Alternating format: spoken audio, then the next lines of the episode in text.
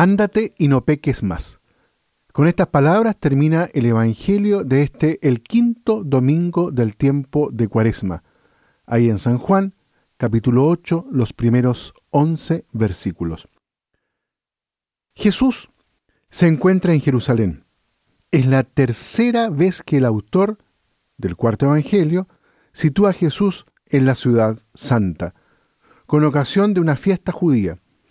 La ocasión, sin embargo, queda relegada a un segundo plano y solo le sirve al autor como trasfondo para realzar a la persona, la figura de Jesús.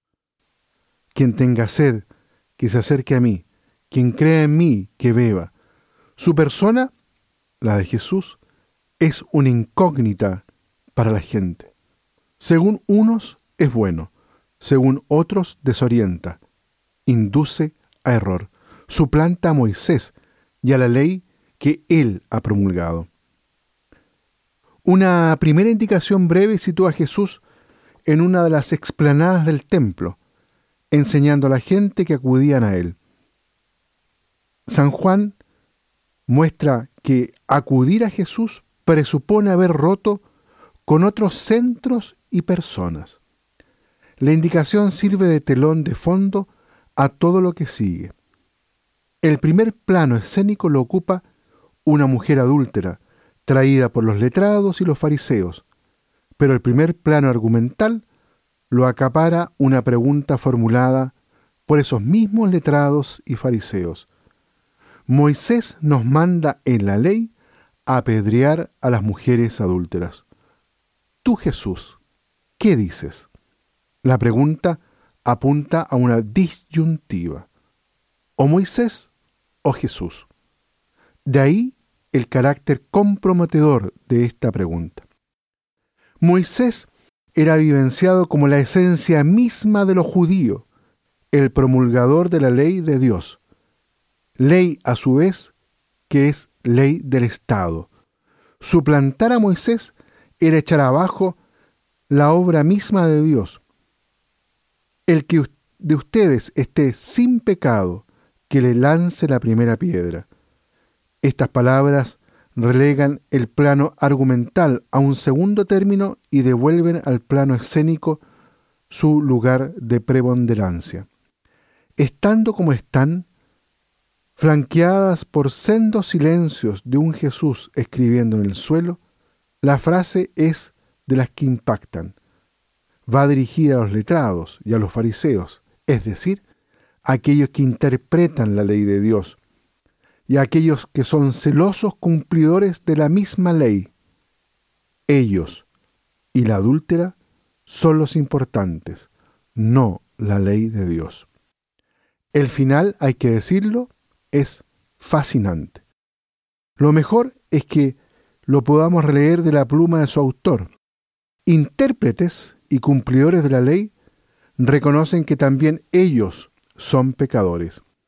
Ellos y la adúltera necesitan cambiar, pero de momento Jesús ha conseguido que una adúltera no sea condenada por otros pecadores. Este texto es perfectamente leíble en clave del hijo mayor e hijo menor de la parábola de Lucas del domingo pasado. Tanto uno como otro tienen algo en que cambiar, los que cumplen la ley de Dios y los que no la cumplen.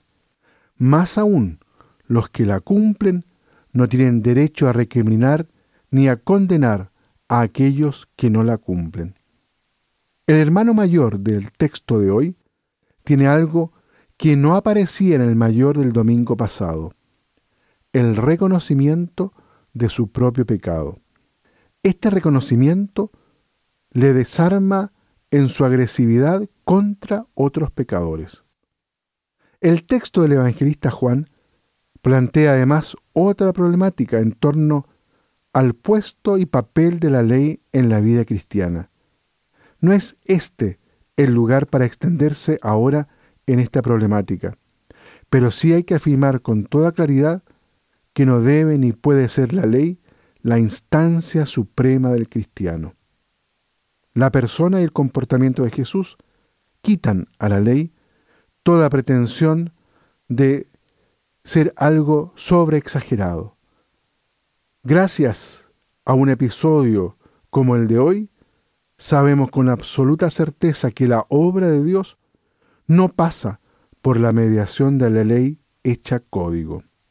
Por último, los invito también a mirar este texto y este episodio en la vida de Jesús bajo la visión y la mirada del Dios esposo y de la el pueblo de Israel como esposa infiel.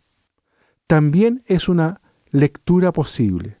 Se trata aquí de la, mostrar la fidelidad permanente del Dios esposo que se hace carne y se muestra en la persona, en las palabras, en la actitud de Jesús para con la mujer, que representa también la infidelidad de todo el pueblo de Israel a la alianza. Muy bien, queridos amigos, dejamos hasta aquí la reflexión este domingo y los invito entonces a que cada uno de nosotros podamos en este tiempo de la cuaresma, en este tiempo en que estamos permanentemente en este proceso de la conversión, de poder colocar mucho más en el centro de nuestra atención a las personas. Mirar a las personas como las mira Dios, con misericordia, con cercanía, con ternura. Mirarlas con amor fiel a cada una de ellas. Que Dios los bendiga a todos y a cada uno.